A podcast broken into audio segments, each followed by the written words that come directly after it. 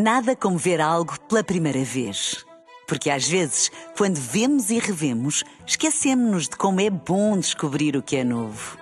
Agora imagine que viu o mundo sempre como se fosse a primeira vez. Zais. Veja como se fosse a primeira vez.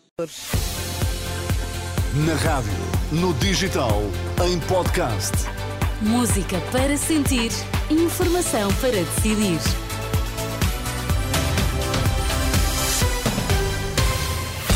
Seja bem-vindo, uma ótima semana. Vamos saber o que é que marca este arranque, precisamente de semana. André Rodrigues, bom dia. Olá, Vamos Ana, lá. bom dia. Greve dos enfermeiros arranca dentro de uma hora, pode condicionar o funcionamento de vários serviços. Javier Milei é o novo presidente da Argentina. Então, e no Desporto, João Fonseca, bom dia. Inês, bom dia. Roberto Martínez volta a fazer um pleno na sua carreira e desta vez com Portugal. Ora bem, vamos lá então ouvir as notícias das sete. Bom dia, boa semana. Informação com André Rodrigues. Greve dos enfermeiros pode condicionar o funcionamento de vários serviços. Esta segunda-feira, uma greve de 24 horas que arranca às 8 da manhã. A paralisação convocada pelo Sindicato Nacional dos Enfermeiros. Os profissionais exigem a negociação de um acordo coletivo de trabalho e a revisão das tabelas salariais e acusam o Ministério da Saúde de indisponibilidade para dialogar. Vacina contra a Covid-19 com menos de uma centena de reações adversas. A campanha de vacinação arrancou há dois meses. E, feitas as contas, Anabela Góis, são nove reações adversas notificadas por cada 100 mil vacinas administradas. Desde o início da campanha de vacinação, a 29 de setembro, foram registadas no Sistema Nacional de Farmacovigilância um total de 87 suspeitas de reações adversas à vacina da Covid-19. 20 foram classificadas como graves, segundo dados cedidos à Renascença pelo Infarmed. Até agora, mais de um milhão de pessoas com mais de 60 anos receberam a vacina Comirnaty da Pfizer-BioNTech, adaptada às novas variantes. A Autoridade Nacional do Medicamento sublinha que as suspeitas de reações adversas não podem ser atribuídas a uma vacina só porque foram notificadas de forma espontânea. Aliás, na grande parte dos casos em que há dados sobre a história clínica e a medicação que o utente está a tomar, as situações graves podem ser explicadas pelo estado do doente e por outros tratamentos que está a fazer. Vacina contra a Covid-19 com um número reduzido de reações adversas é um assunto a que voltaremos ao longo da manhã aqui na Renascença. Portugal é o segundo país mais envelhecido da Europa, perdeu mais de um milhão de crianças e jovens nos últimos 50 anos. São dados da Pordata. O retrato demográfico do país mostra que quase 5% dos 1 milhão e 300 mil jovens são estrangeiros. A Pordata, a base de dados estatísticos da Fundação Francisco Manuel dos Santos, assinala o Dia Universal dos Direitos das Crianças com informação sobre o retrato demográfico dos mais jovens.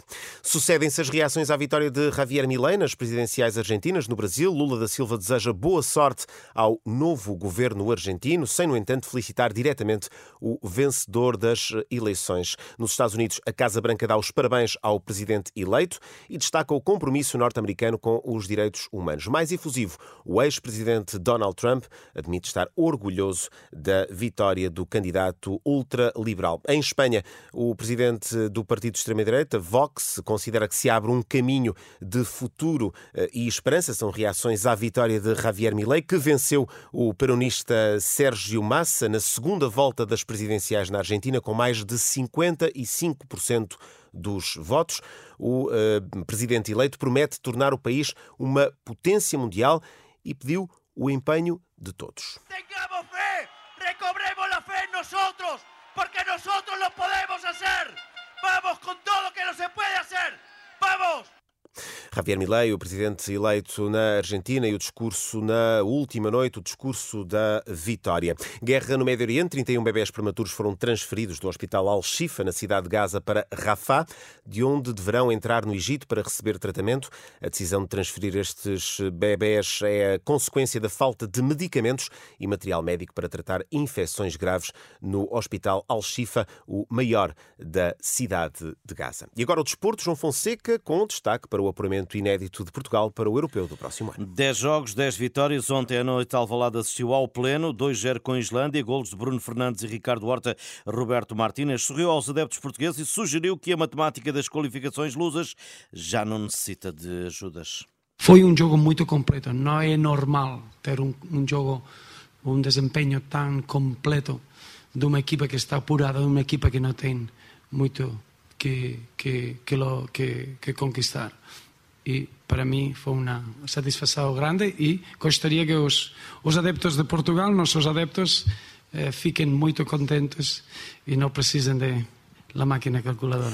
Roberto Martínez, Portugal apurada para o Europeu da Alemanha, 10 jogos, 10 vitórias, recorde de golos no apuramento batido e presença no pote 1 do sorteio dia 2 de dezembro em, Hamburgo, mas hoje jogam sub-21 na Grécia. Grécia-Portugal, 2 da tarde. João Fonseca e as notícias do desporto. E, André, é inaugurado esta segunda-feira o novo centro de investigação do ISCTE. Uhum. São 9 mil metros quadrados que vão acolher mil investigadores. Sim, pretende ser um dos maiores centros de investigação do país. Abre portas esta segunda-feira em Lisboa. Em entrevista à Renascença, Maria de Lourdes Rodrigues, reitora do ISCTE e antiga Ministra da Educação, explica que o objetivo foi requalificar um espaço que esperava há mais de uma década, há mais de uma década por uma intervenção para ser convertido num espaço de excelência para a investigação. Sendo o ISCTE uma universidade com 16 ou 17 áreas disciplinares, que vão desde a engenharia à gestão, às ciências sociais, à economia, a nossa ideia é que do convívio uh, de um espaço dedicado ao trabalho colaborativo de todos os investigadores destas diferentes áreas,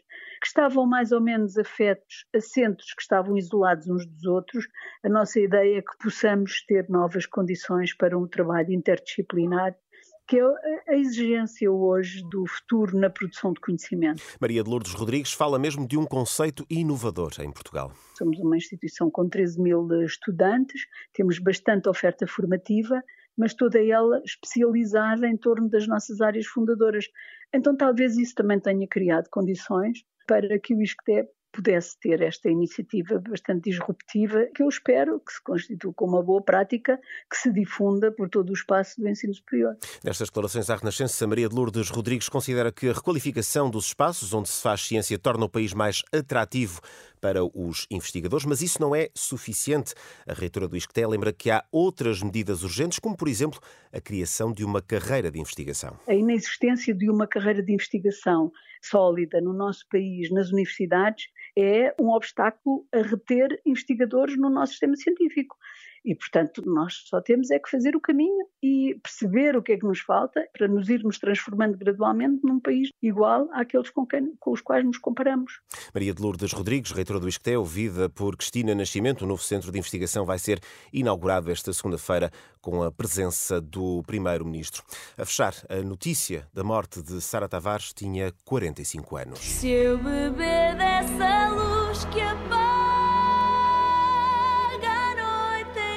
Sara Tavares, todos nos lembramos, estreou-se com 15 anos no programa Chuva de Estrelas, representou Portugal no Festival da Eurovisão em 1994. No campo das reações eh, ao desaparecimento de Sara Tavares, o Primeiro-Ministro lamenta a morte prematura da cantora. António Costa lembra uma compositora com uma linguagem musical própria, na qual se cruzam diferentes geografias e, claro, as suas raízes cabo-verdianas. Já o Presidente da República enaltece a vocação, dedicação e determinação de Sara Tavares, Ana Cantora, que morreu este domingo aos 45 anos, uhum. vítima de cancro. Sim, foi uma triste notícia que nos chega do final do dia de ontem.